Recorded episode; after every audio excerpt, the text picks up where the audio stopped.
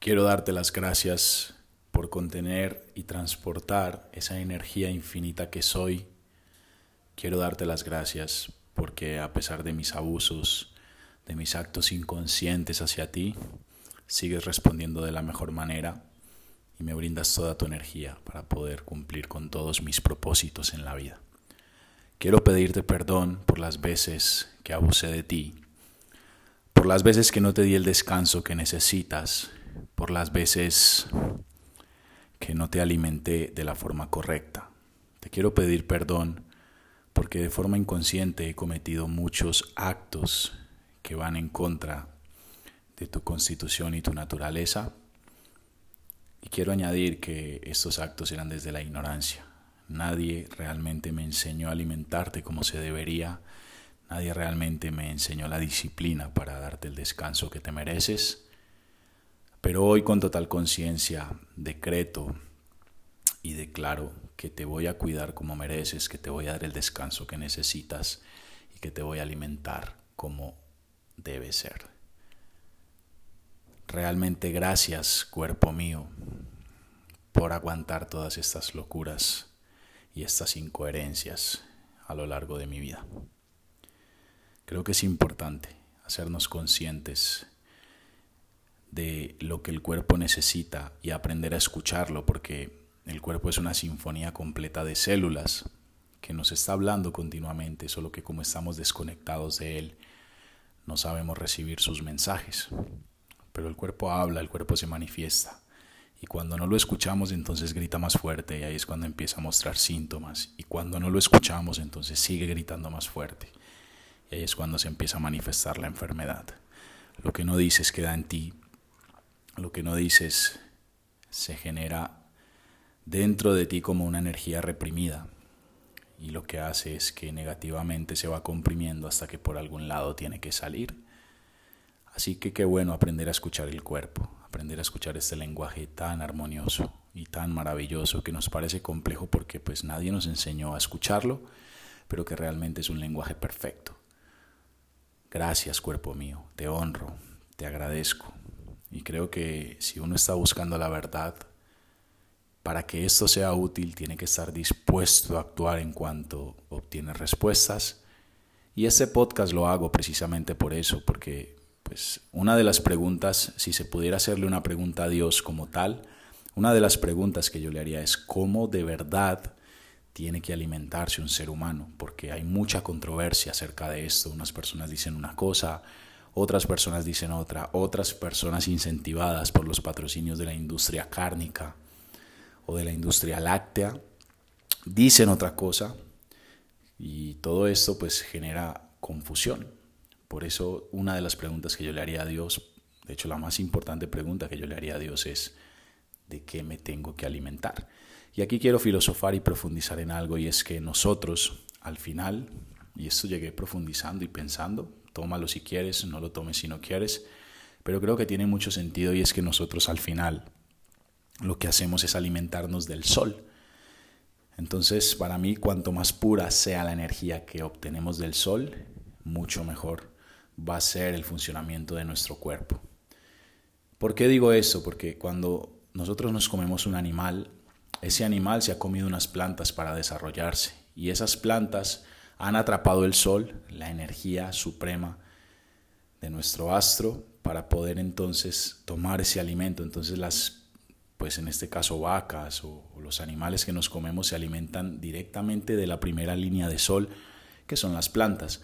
Y luego nosotros nos comemos esos animales y por eso incluso la digestión de un animal es mucho más densa, porque si te comes la vaca y la vaca se comió el pasto, y ese pasto, digamos, que absorbió la energía del sol, estás tomando una segunda línea de sol, es decir, primero estuvo en la planta y luego en el animal que te estás comiendo. Pero entonces si vas más a la fuente y vas a una fuente más directa de energía como son las plantas, creo que la alimentación se torna un poco más interesante, baja la inflamación del cuerpo.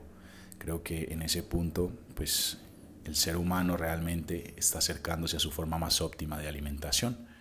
Entonces creo que es demasiado importante entender esto, que nosotros estamos consumiendo al consumir animales la segunda línea de sol y al consumir vegetales la primera línea de sol.